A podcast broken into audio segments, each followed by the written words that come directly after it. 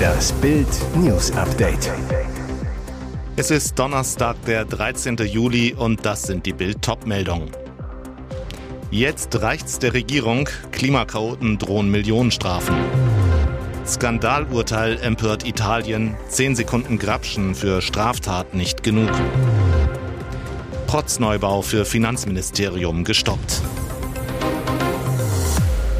Ausgerechnet zum Ferienstart kleben sie wieder. Klimakaoten verschafften sich am Donnerstagmorgen Zugang zu den Rollfeldern an den Flughäfen Hamburg und Düsseldorf, blockierten dort Start- und Landebahn. Viele Flieger blieben am Boden, Urlauber saßen fest, alles im Namen der Weltrettung. Jetzt reicht's auch Bundesjustizminister Marco Buschmann. Er machte klar, womit die Klimakaoten rechnen müssen, wenn sie mit roher Gewalt die Rollfelder stürmen. Und zwar nicht nur mit strafrechtlichen Konsequenzen für ihre kriminellen Taten, sondern auch mit finanziellen Folgen. Heißt, möglicherweise müssen sie auch für ausgefallene Urlaube oder kaputte Zäune an Flughäfen haften. Laut Buschmann könnte das angerichtete Chaos die Chaoten extrem teuer zu stehen kommen. Es drohen Schadenersatzforderungen in Millionenhöhe.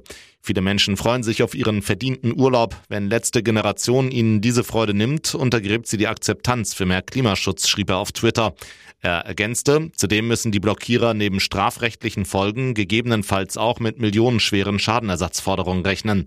Auch die Polizeigewerkschaft sparte nicht mit massiver Kritik und gibt den Flughafenbetreibern eine massive Mitschuld, weil sie für die Sicherheit des Flughafengeländes zuständig sind.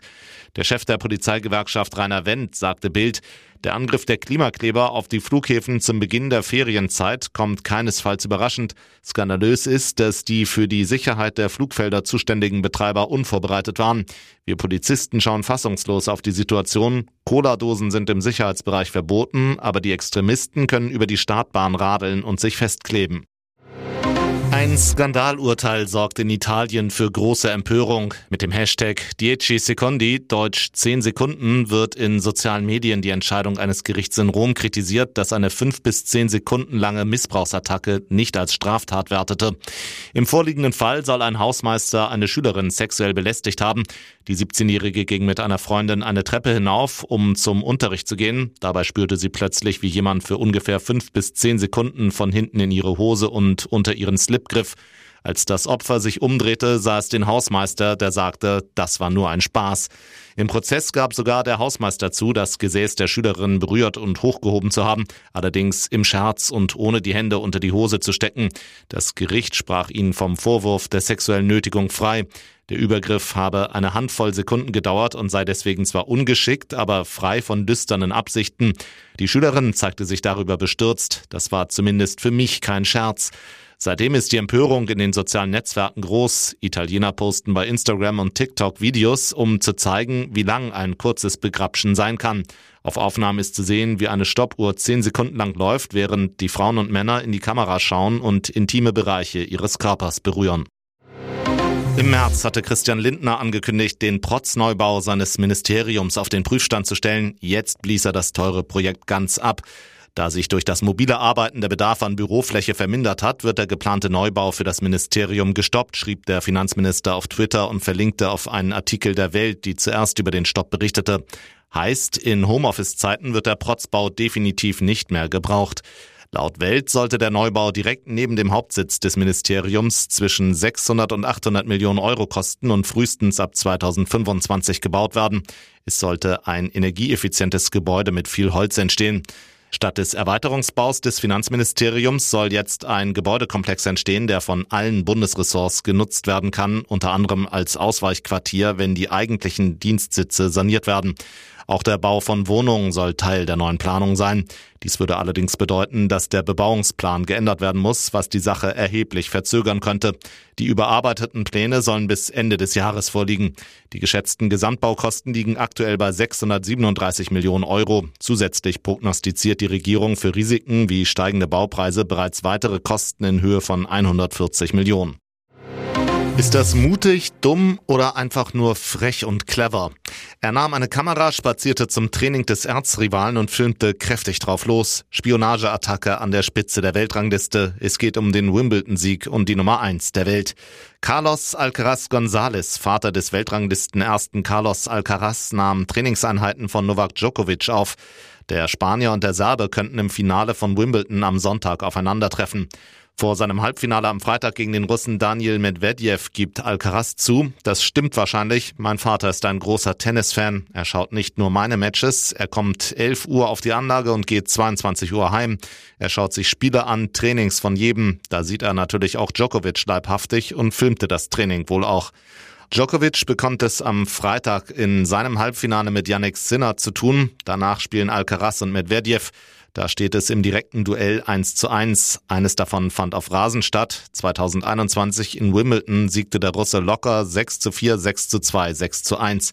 Brisant, Djokovic kann Alcaraz als Nummer 1 ablösen.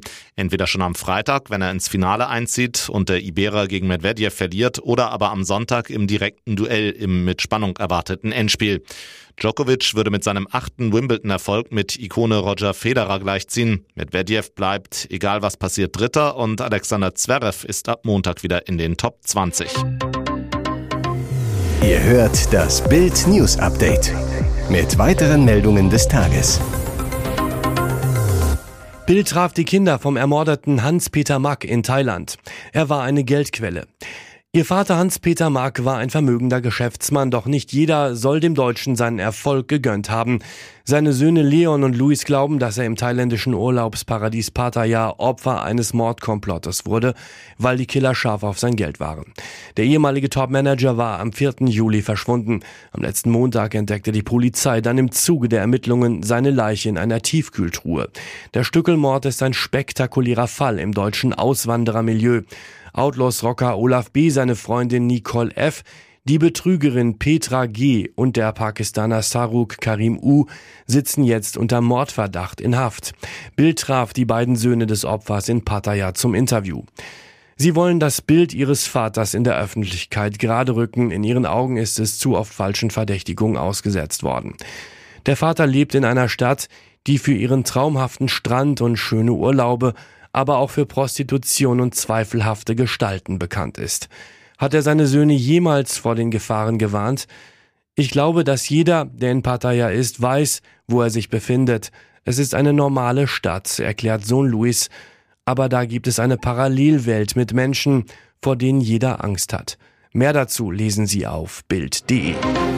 Harper Beckham Tattoo mit 12 Voller Stolz zeigt Harper Beckham ihr erstes Tattoo und im Internet rasten alle aus. Am Montag feierte die Tochter von Ex-Spice Girl Victoria Beckham und Fußballlegende David Beckham ihren zwölften Geburtstag. Aus diesem Anlass postete Nicola Pelz, Schauspielerin und Ehefrau von Bruder Brooklyn Beckham, ein Foto, auf dem beide Girls das gleiche Tattoo tragen. Der kleine Schmetterling ziert Harpers Oberkörper rechts unterhalb der Achselhöhle, bei Nicola flattert er auf ihrem unteren Rücken, sozusagen ein Mini-Arschgeweih. Bei Instagram hat das Foto nun für einigen Wirbel gesorgt.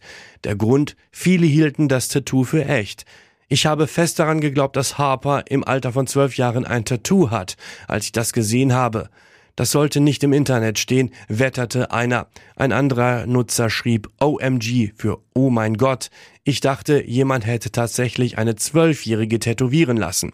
Jemand anderes beschwerte sich, ich glaube nicht, dass Nicola diese Bilder wirklich posten sollte. Obwohl man besonders an Papa David und Bruder Brooklyn sehen kann, dass Tattoos im Hause Beckham durchaus dazugehören. Töchterchen Harper Seven trägt auf dem Foto nur ein Abziehbild unter der Nadel lag das Mädchen dafür nicht. Hier ist das Bild News Update. Und das ist heute auch noch hörenswert. Dieses Interview ist der Inbegriff von Politiker bla bla. Ein NDR-Reporter will Anfang Juli vom Parlamentsgeschäftsführer der MacPom SPD Philipp Dacunia wissen, was ein Bürgerdialog seiner Fraktion Ende Juni den Steuerzahler gekostet hat. Die verzweifelten Nichtantworten von Dacunia gehen in den sozialen Medien jetzt viral. Auf die Kosten angesprochen, sagt der SPD-Mann zunächst, dass seine Fraktion seit 15 Jahren überall im Land Bürgerforen durchführe. Der Austausch sei ganz wichtig. Das Vier-Sterne-Haus zudem nicht die erste Wahl gewesen. Doch Details zu den Kosten will der SPD-Mann nicht verraten. Dann der zweite Versuch des Reporters. Diesmal versucht Dacunia sich mit einem vermeintlich ortsüblichen Preis aus der Frage zu winden. Was er darunter versteht? Keine Antwort. Insgesamt zehnmal fragt der hartnäckige NDR-Mann nach den Kosten, wie eine Häng hängen gebliebene Schallplatte spielt Dacunia immer wieder seine fast wortgleichen Antworten runter. Seit 15 Jahren gebe es die Bürger vorn, man habe einen ortsüblichen Preis bezahlt und so weiter. Einen Tag später gab Fraktionschef Julian Bahlen zu, dass die Veranstaltung knapp 60 Euro pro Person gekostet habe. Bei 250 Teilnehmern sind das rund 15.000 Euro. Auch Bahlen ist wichtig, dass es sich um einen marktüblichen Preis handelt. Rauchen kann zu Durchblutungsstörungen führen und verursacht Impotenz.